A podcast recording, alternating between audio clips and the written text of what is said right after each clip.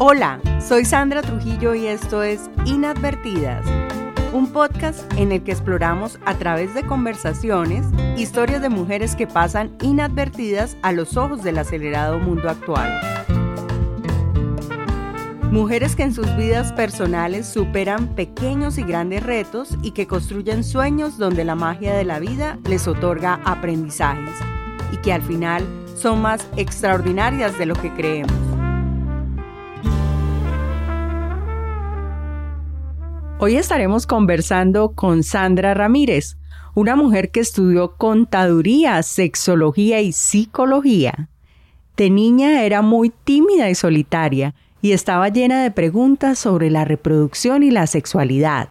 Jocosamente nos cuenta que camuflaba el Kama Sutra en el álgebra de Baldor. Sandra dice que el órgano sexual más grande es la mente y el más extenso es el cuerpo y que las tres enfermedades mentales sexuales de la humanidad son la culpa, el miedo y la vergüenza. Vamos a escuchar a esta mujer que nos acompaña en esta segunda temporada de Inadvertidas, un podcast de mujeres que muestran su valor humano a través de lo cotidiano de sus vidas. Bienvenida Sandra a Inadvertidas. ¿Cómo estás? Hola Sandra, muchas gracias por la invitación y de verdad que es una alegría estar aquí compartiendo como contigo el, día de hoy sobre el tema que vayamos a tocar. Estoy muy bien, muy feliz y bueno, aquí vamos a empezar con este maravilloso programa. Sandra, a nuestras invitadas siempre le hacemos como una pequeña línea de la vida. Entonces yo quiero saber tú cómo eras de niña, ¿Cómo te considerabas de niña? Cuando era niña, era una niña bastante tímida, llena de muchas inseguridades, porque era una niña que definitivamente, digamos, muy cohibida en muchas cosas, en cuanto a la calle, e incluso los mismos juegos en la casa, porque digamos que de cierta manera, bueno, tenía mis amigos imaginarios, porque mis muñecas eran colgadas en la pared, no me las dejaban tocar, o sea, sacar de la bolsita ni nada, porque las dañaba. Y yo decía, pero yo nunca entendía, siempre era esa pared llena de muñequitas. Entonces, sí, eh, era una niña tímida, solitaria, no podía mucho realmente como poder expresar como eso de, creatividad que, se empieza a generar en los niños de, de acuerdo como a los juegos que tiene, ¿cierto? No recuerdo haber tenido una infancia así súper feliz. O sea, no fue, siempre fue como dura, pues precisamente porque era muy cohibida. En mi casa, a mitad de puerta, había una cosita de madera, un portoncito de madera que la ponían, entonces eh, mis amigos de, de la cuadra eran jugando al lado de allá o en la calle y yo era ahí paradita viéndolo y ellos llegaban a invitar a, invitarme a jugar y a veces se sentaban ahí un momentico conmigo, pero ya el resto ellos se ponían a jugar y a mí no me dejaban salir, no me dejaban ir a, los juegos con ellos. Nunca entendí por qué. Siempre era no, el no, el no. Fui también creada, digamos, como en, parte de una familia de, de, unas exigencias, o sea, bastante duras, rudas, porque, por ejemplo, con horarios, mucha violencia, si yo iba por la calle y con la mamá, un pegadito pues de la mamá o simplemente al lado de la mamá, se caía, lo levantaban con unas palmadas que para que pusiera cuidado por donde caminaba. Si uno estaba llorando, le pegaban más duro que para que, que, para que tuviera motivo por qué llorar. Entonces, sí, siempre fue una infancia, digamos que bastante difícil. Aparte de eso que vivía pues con mi abuelita materna, entonces mi abuelita era una señora ya muy adulta, muy enferma, entonces todo le estorbaba, todo le chocaba, entonces sí fue una infancia bastante cohibida, bastante difícil, bastante en silencio y eso pues de cierta manera empieza a generar estragos en la personalidad. ¿Y en la adolescencia cambió algo o, no, surgieron nuevas cosas? Pues sí, sí, sí cambió algo porque ya a uno le tocaba salir al estudio, porque le tocaba salir a hacer tareas, trabajos, alguno que otro programa en el colegio. pero no tenía la total libertad. Aún entonces, de cierta manera, me volví hasta mentirosa, porque uno muchas veces decía en la casa, ah, voy a hacer, voy a poner una amiguita a hacer una tarea de mentiras que se iba para otro lado. Entonces era peor porque eran más duras las pelas. Sí, eran más duras las pelas porque uno se iba pues para, para, para otro lado, que quería irse porque sabía que uno no lo dejaban, entonces le tocaba estar diciendo pues como mentiras.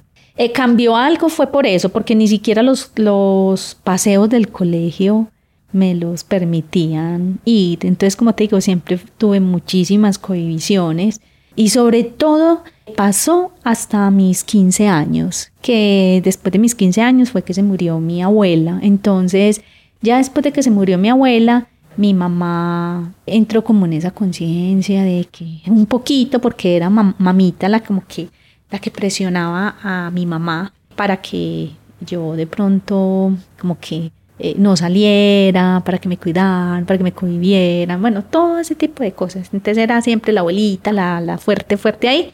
Cuando ya después de mis 15 ya empecé a tener un poquito más de libertad, fui creciendo, pero sin embargo aún tenía muchas reglas y pues muchas condiciones que tenía mi mamá. Sandra, y de esa parte de tu vida, ¿qué recuerdas que te hayan dicho que te haya marcado? Frases que te hayan marcado, y cómo lograste como hacer conciencia de esas frases para, para superarlas, para sacarlas de ti o para darte cuenta, pues porque uno niño o adolescente no es todavía muy consciente de muchas cosas, pero ya después las hace conscientes.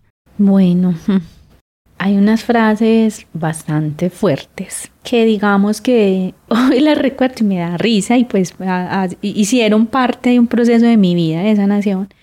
Yo nací en medio de una familia muy católica, con bastantes problemas económicos, porque, bueno, digamos que mi abuelita le tocó levantar muchos hijos eh, sola porque mi abuelito se, le dio un infarto muy, muy temprano, entonces claro, mi abuelita era muy enferma y aparte de eso, de una abuela muy machista, aparte de lo de religiosa. Entonces, para mi abuelita era un era lo peor que pudiera pasar en la familia era que naciéramos las mujeres. Pero a ella le nacían hombres, nacían hombres en la familia y pues para ellas no eran los reyes. Pero cuando nacíamos las mujeres, la, la expresión de ella es, era de que nacía una puta. Entonces, esas palabras las escuché mucho y eso se quedó muy marcado en la vida mía, porque yo no entendía por qué las mujeres éramos, que toda mujer que nacía era una mujer puta.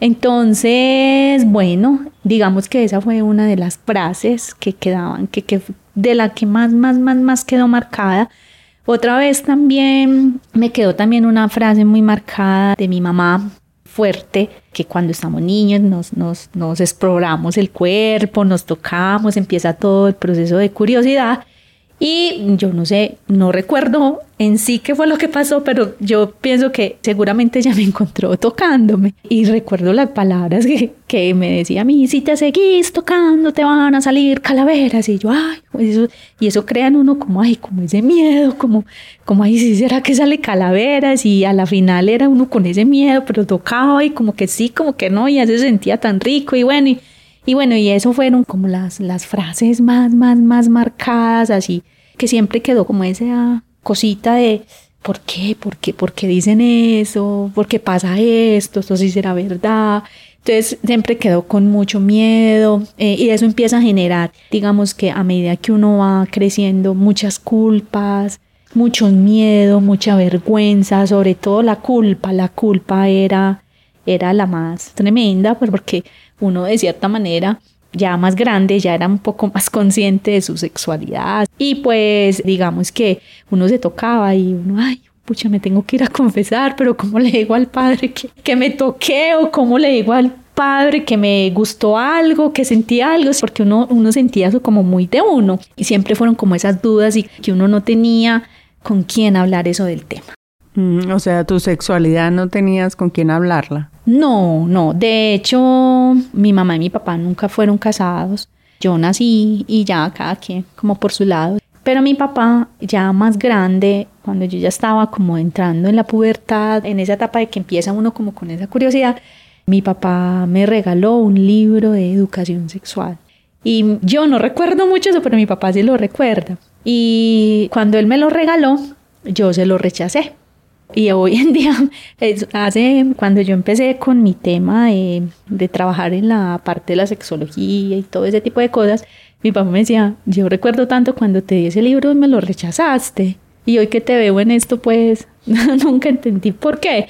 Y precisamente, y hoy ya entiendo que yo lo rechacé, era por ese temor a que mi mamá lo viera, porque todo lo que tenía que ver con la sexualidad era rechazado de mi mamá hacia mí porque ella se dedicó a protegerme, a que yo no creciera, a que yo no me desarrollara como mujer. Si por ella me hubiera metido en una bolita de cristal y si para ella hubiese sido eso posible, eh, ella lo hubiera hecho. Entonces, recuerdo una vez que, mira que cuando a mí me, me empezó a generar la curiosidad la sexualidad desde muy niña, obvio que a todos nos da la curiosidad, pero en mí más, porque yo era la única niña de mi mamá hasta los cinco años. A los cinco años me di cuenta que mi mamá estaba en embarazo porque ya se hablaba del embarazo. Entonces ya claro, le empiezan a decir a uno. Y yo empecé a decir, bueno, y entonces, ¿y, cómo está el niño ahí? Pues, o sea, que cómo estaba el bebé ahí. ¿Cómo, llegó? sí, cómo llegó. y, me, y mi mamá me decía que cómo nacían los niños, cómo va a salir el niño, ¿cierto? De ahí. Entonces mi mamá me decía que era una cigüeña el que lo traía. Pero yo decía, ay, ¿cómo trae eso ahí? Bueno, y yo no entendía cómo la cigüeña traía eso. Y yo decía, ¿qué es una cigüeña? Ah, es que es un pájaro grande que lo trae en el pico, decía mamá. Y yo decía, pero bueno, ¿y cómo, y cómo, y cómo lo trae él si usted lo tiene ahí? Yo, yo era siempre como con esa curiosidad porque yo no entendía. Y seguía yo con las preguntas porque esa, esa es la también donde uno está. Juanito preguntaba con el deseo de saber. Entonces, y yo decía, pero venga, y entonces, ¿cómo hace? ¿Cómo va a hacer la cigüeña para traértelo si está ahí? ¿Cómo te lo saca? ¿O cómo llegó ahí? Y ella me decía, no, es que yo me traigo un maicito. Y ahí creció, y yo, ah, bueno, esos son de las cosas, por ejemplo, que también me marcan de niña, me esos son de los recuerdos buenos. Entonces, en mi casa había gallinas, había un solar, había perros, había gatos y había un gallinero. Y claro, las gallinas las alimentaban con maíz. Y yo fui para el gallinero y también me tragué un, maízito, que porque yo también quería un niño, así como más cierto. Y pues no, obviamente pues a mí no me hizo ningún efecto. y yo, pero esto, ¿por qué esto? Sí, empieza uno como, como bueno. Es más, yo me tragué el maíz mal, mal tragado porque yo no me lo metí por la boca sino que yo dije, para que esto haga despacio y no me vayan a pegar, me lo voy a meter por la nariz, me, metí ese grano por la nariz y eso fue horrible porque la pela fue tremenda, enseguida me tuvieron que llevar al hospital para que me sacaran eso, porque claro, imagínense, imagínense un maíz dentro de la nariz. Entonces, sí, siempre fue como esa curiosidad y, claro, y ya, y ya me regañaban mucho y mamá se asustaba porque yo ya preguntaba a otros que cómo nacían los hijos. Entonces, claro, una niña de cinco años preguntando que cómo nacían los niños. Ay, Dios mío, el miedo de ella. Ahí empieza el miedo de ella.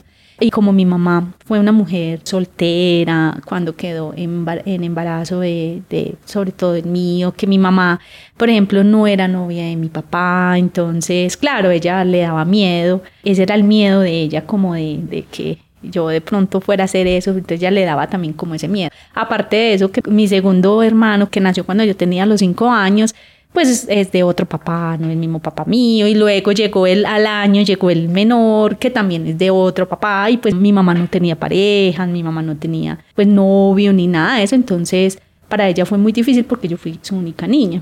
O sea, tú nunca la veías con pareja, sino la veías ya embarazada. Sí, nunca la vi con pareja, sino embarazada.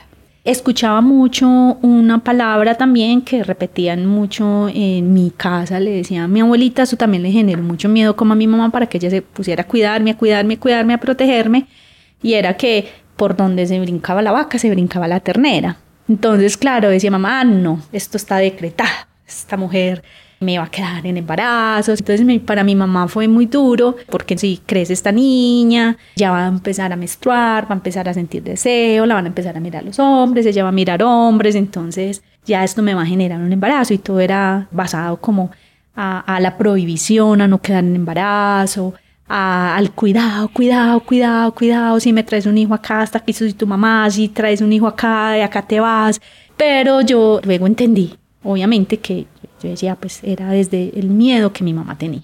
¿Y tú primero qué sentías en ese momento? ¿Y tenías a alguien a quien consultar, con quien hablar, con quien desahogar? No, nadie, absolutamente nada. No, todo eso me lo tragaba yo solita y bueno, y sabía, listo, sí, qué miedo, qué miedo, qué miedo. Cuando estaba en el colegio, que ya tenía como un poquito, pues, como más de conciencia, ya un poquito como más de libertad. Me encantaba mucho ir a, a, la biblioteca, leer y a ver los libros de biología y sobre todo en la parte donde había los libros de anatomía humana, aparato reproductor femenino, aparato reproductor masculino. Me gustaba mucho cómo estábamos compuestos. Yo decía, wow, nosotros somos perfectos. Pero de hecho yo siempre me enfoqué en que no quería tener un hijo, no porque mi mamá me lo prohibiera, sino que siempre le tuve miedo fue al proceso de nacimiento.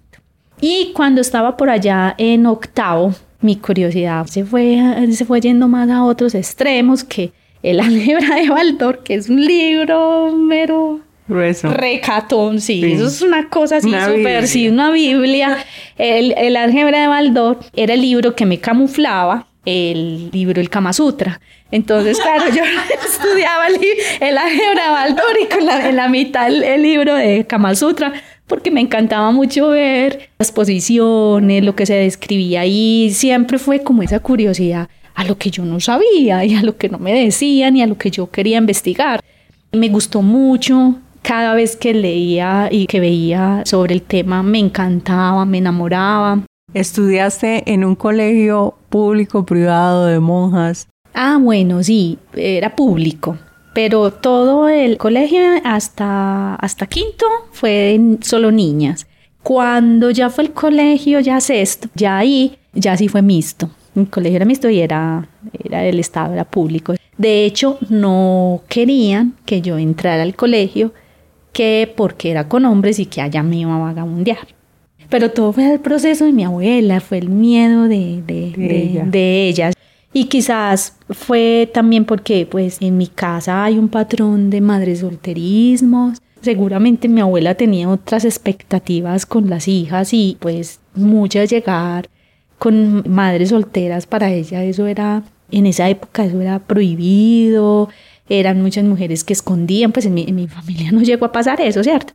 Que una mujer quedara en embarazo en, en esas épocas era un fracaso, hasta fracasó, eso era una vergüenza, eso era una discriminación para la familia. Sandra, y luego cuando te graduaste del colegio, fuiste a la universidad. Ah, bueno. ¿Pero qué estudiaste en la universidad? Ah, bueno, listo yo decía, ay, yo quiero ser sexóloga. Y en la casa, ahí mismo dije, mi mamá, pues ¿cómo así? ¿Cómo se le ocurre? Que se va a ir a prostituir, eso es para prostitutas, que no, que, y es que eso se estudia, ¿cómo así? Obviamente volvemos al caso que era la parte del desconocimiento y bueno, no, estudie lo que dé plata, que da plata.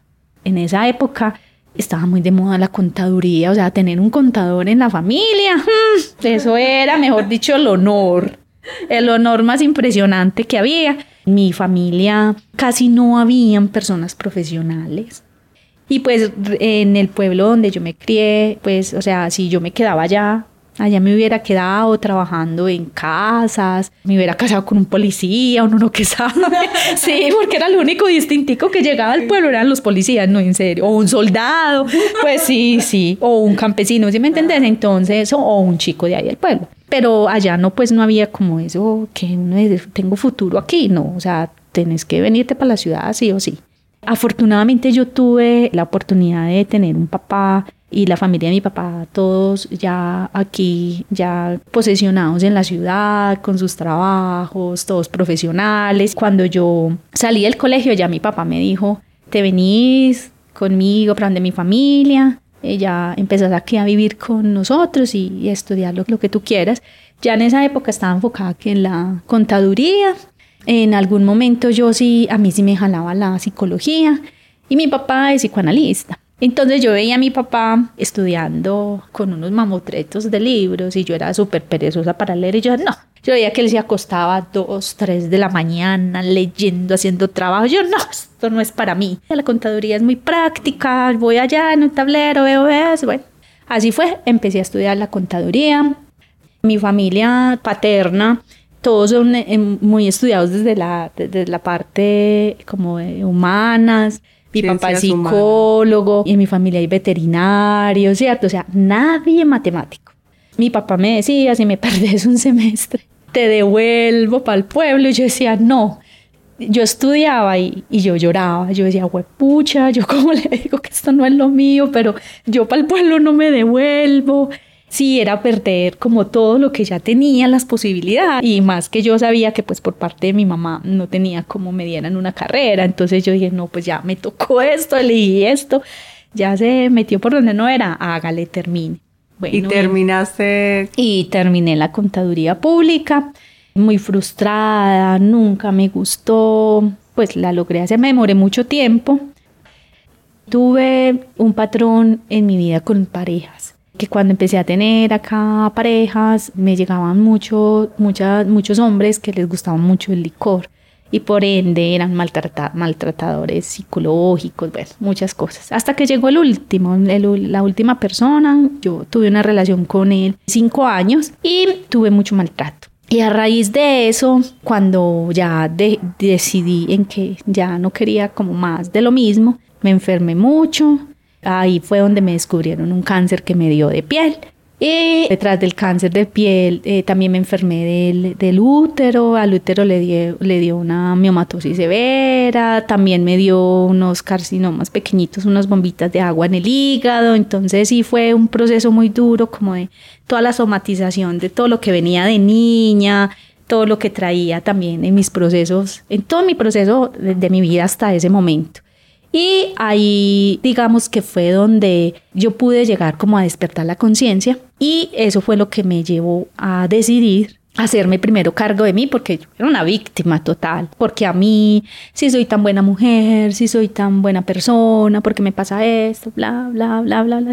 Entonces, después de eso fue que empecé a hacer conciencia de que yo estaba muy mal conmigo misma, que había muchos rencores, que había que sanar, que había que mi autoestima estaba por el piso, que mi feminidad también la había perdido, que no me sentía bien conmigo misma, con mi cuerpo, no aceptaba mi sexualidad, o sea, muchas cosas y pues el enfrentarme como a, digamos, así de cierta manera esa oportunidad que me estaba dando la vida, me llevó a tomar esa conciencia, a hacerme cargo de mí misma y pues cuando se hizo ese proceso, fue cuando encontré mi propósito y misión de vida y empezar a descubrir que yo no estaba definitivamente para las matemáticas, sino que estaba para el ser, pero primero ese ser que había que cuidar que era yo para luego empezar a el hacer hacia otros seres. Entonces ahí fue cuando ya me empecé a enfocar en la parte de la sexualidad. Empecé desde el 2014. En el 2014 empecé a vender juguetería sexual y empecé a ver que había mucha, mucha, hacía mucha falta educación sexual y pues que yo tampoco la, la, la tenía. También se dio como la oportunidad de pongámonos a estudiar. Tuve la oportunidad de irme para México. En México estuve tres años. Allá fue donde hice como todo mi proceso de, mejor dicho, lavado mental y de todos, porque allá fue donde me formé, me empecé a formar en la parte del empoderamiento de la sanación femenina, luego de allá pude hacer un consueling, un sex consueling. ¿Qué es el? El consueling. Ajá. Como dice el consuling, es, viene de consejería. Ah, ok. ¿Cierto? Ajá. Entonces era la consejería sexual, allá me formé en eso. También me formé en Tantra, eh, la sexualidad consciente, la sexualidad espiritual. Y bueno, digamos que ya empecé a como dar esos primeros conocimientos y yo listo, entonces estaba como que prácticamente lista. Luego en España pude hacer una maestría en terapia de educación sexual Y resulta que era todo tras de una cosa, tras de otra, tras de otra, tras de otra. Entonces se van generando más necesidades. Bueno, sí, tienes una maestría, pero entonces ¿dónde está ese pregrado? Necesitamos ese, ese, ese pregrado. Muchas puertas abiertas, muchas puertas cerradas, precisamente por no tener ese pregrado. Sandra, es hora de que tome la decisión y empieza de cero. Y uno empieza a decir, otra carrera. Empiezan los límites, empieza el ego por allá a decirle, a hablarle a uno pendejadas, no, y volver a empezar. Tantos años, se empieza a desanimar, a desanimar, a desanimar, hasta que yo dije un día, ¿qué va? Tomo la decisión y tal. Entonces, así ha sido como se ha venido como desarrollando todo este proceso tan bonito. Ya después vi eh, forzada a que estaban las redes sociales, yo las manejaba muy poco y cuando llegó la pandemia me obligó porque no había otra cosa que hacer, sino que ya era todo virtual. A raíz de ahí de la pandemia fue que me lancé ya en la parte que me hacerme conocer y bueno, aquí voy con esto. Ah, bueno, entonces vas en ese camino de la psicología y la sexualidad. Yo quiero que nos cuentes un poquito cómo ha sido ese proceso y tú qué ves en las mujeres que te consultan, en los hombres que te consultan, como que percibes y que quisieras a través de tu trabajo lograr en esas personas. Mira, primero el desconocimiento total que hay del tema. Hay una brecha grandísima. Hay muchas personas que hablan de sexualidad, pero no siempre son profesionales. Hoy se mueve mucho el mundo de la influencer, ¿cierto? Entonces, y hay personas que prefieren hacerle caso a los influencers que hasta los mismos profesionales. Las mujeres fuimos muy castradas, al hombre se le dio un poco más de libertad, pero una sexualidad muy enfocada en la ansiedad. ¿Por qué? Porque el educador sexual que tenemos es la pornografía y pues la pornografía le ha hecho mucho daño a la sociedad. Porque la pornografía es como una película de acción. Todo es ficción. Entonces queremos tener nuestras relaciones basadas en la pornografía y eso va a ser imposible. Hay una brecha muy grande entre la sexualidad en el hombre y en la sexualidad de la mujer. Es increíble que los hombres alcancen más fácil los orgasmos que las mujeres, porque las mujeres fingen mucho. Entonces yo les digo mucho también a los muchachos, uno puede fingir un gemido, pero una lubricación no se finge. Ahí se, ya empieza, eh, un hombre puede empezar a observar en qué momento se está fingiendo o no. La brecha precisamente es por eso, porque hay tres enfermedades de transmisión sexual, pero mentales, distintas a las ETS, que es la culpa, el miedo y la vergüenza, y más sobre todo a las mujeres que tenemos mucha presión por los estereotipos y el performance, que esto viene también de la pornografía, cuerpos perfectos, genitales perfectos. Para una publicidad hasta de un tinto, pues te muestran la modelo semidesnuda porque ni siquiera vestida. Entonces ya te están incitando, te están generando esa necesidad, te, te empiezan a cargar y eso bloquea nuestra sexualidad, eso bloquea nuestro cuerpo, eso hace que nuestro cuerpo se cierre, se marchite y pues que no se permita, no se abra al placer. Existen cinco planos eróticos en el ser humano y solamente conocemos uno, que es el sexual, genitalidad y desnudez. Pero el resto de los otros planos la gente se olvida. Estamos muy acostumbrados a lo rapidito, a lo rapidito, a lo que nos genere. Claro, la pornografía que lleva, a rapidito. O sea, nadie va a pagar por pornografía por ver que otros lo acaricien. Entonces la, la pornografía que tiene que ser rápido, rápido, a lo rápido. Nos volvimos así Ah, se dice eh, que hay diferencias entre la sexualidad femenina y la sexualidad masculina, sí la tenemos, pero somos seres humanos y tenemos incluso el mismo potencial sexual que sí hay unas ciertas diferencias, pero que hay que aprender a reconocer la diferencia mía, la diferencia de mi pareja, para poder equilibrar esa energía sexual y poder danzar, digamos, como en esas diferencias, ¿cierto? Para que se genere como ese Big Bang o lo que nosotros también a veces llamamos el yin y el yang, esa como, como esa conexión. ¿Cuáles son esos cinco planos eróticos? Bueno, está el, el plano energético, que es el de reconocer la energía, aprender a, a, conocer cuál es mi energía sexual, trabajar con mi energía sexual. La gente no conoce la energía sexual. Cree que el, placer y ya, por eso te digo que se va más a, un tercer plano. Está el plano sensual, que el plano sensual es esa capacidad que nosotros tenemos de la percepción eh, a través de nuestros cinco sentidos, es el desarrollo de la inteligencia sexual a través de los cinco sentidos. El órgano sexual más grande que los seres humanos tenemos es nuestra mente, pero el más extenso es el cuerpo. Entonces hay que aprender a desarrollar eso para que se abra la expansión del placer. Vamos en el segundo. El tercero es el plano sexual, que es la parte de la desnudez y la genitalidad. Ahí nos quedamos los seres humanos. Y el cuarto es el plano del fetichista. Ahí viene ya lo que es nuestras fantasías, los fetiches, los gustos.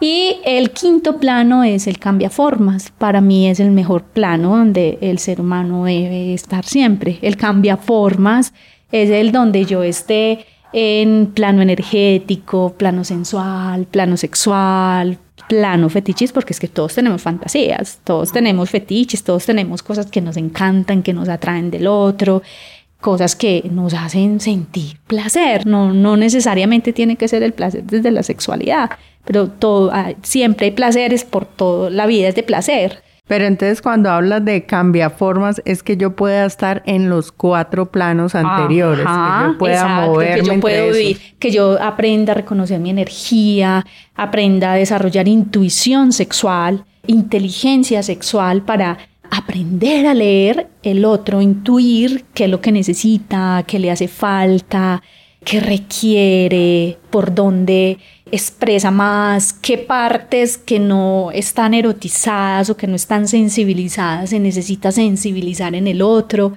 Hablaste ahorita que tienes un conocimiento en Tantra.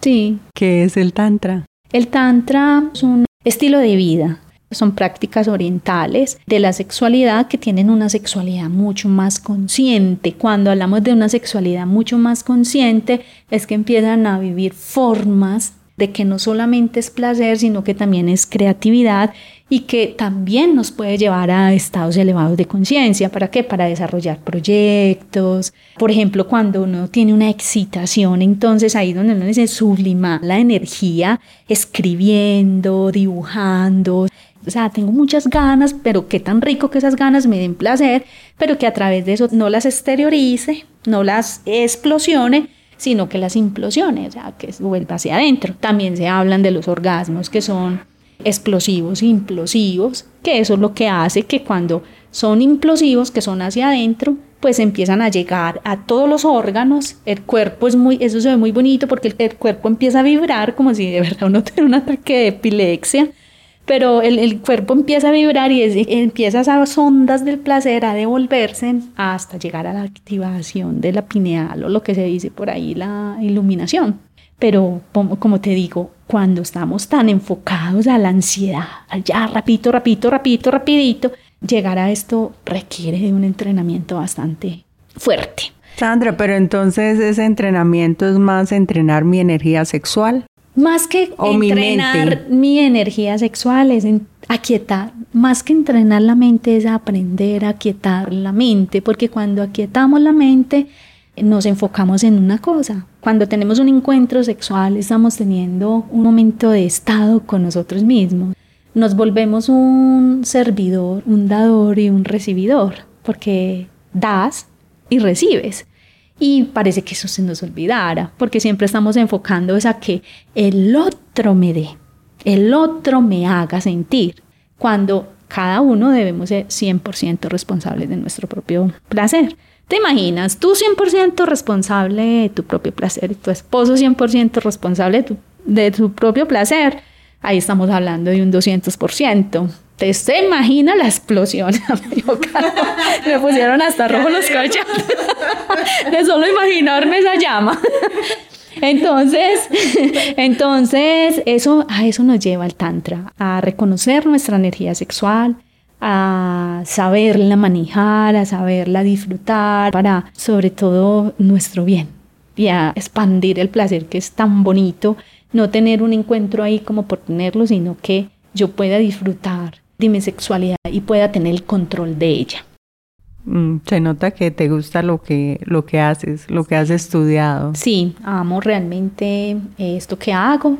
Decidí tomar como esta forma de dejar atrás todo lo que había iniciado y realmente enfocarme en ese propósito y esa misión de vida. Es muy bonito porque te empodera. Esa niña tímida, esa niña insegura, esa niña con tantas cosas de ese pasado tan duro, tan fuerte, quedó atrás. Yo a eso lo llamo el estado de la resiliencia, cuando de todas esas cosas duras tienes que cogerlas para transformarlas en bien tuyo y luego en energía para el mundo, eh, pero en una energía positiva. Y pues que eso de cierta manera también esas personas que opacaron ese mundo, pues también se les genere luz. También fue muy duro enfrentar a la familia en cuanto a este tipo de decisiones y pues llega el momento en que ellos se dan cuenta de que era una realidad y que era una necesidad.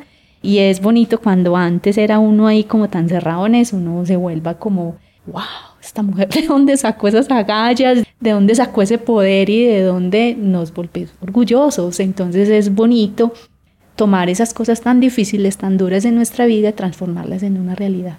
Hablaste mucho de, yo ya tengo claro mi propósito y mi misión. Yo quiero que me digas cuál es el propósito y cuál es la misión de Sandra hoy. Mi propósito era sanar mi sexualidad. Ese propósito era primero enfocarme en mí misma, en aceptar, en comprender y en liberar un pasado que más que difícil fue empoderador.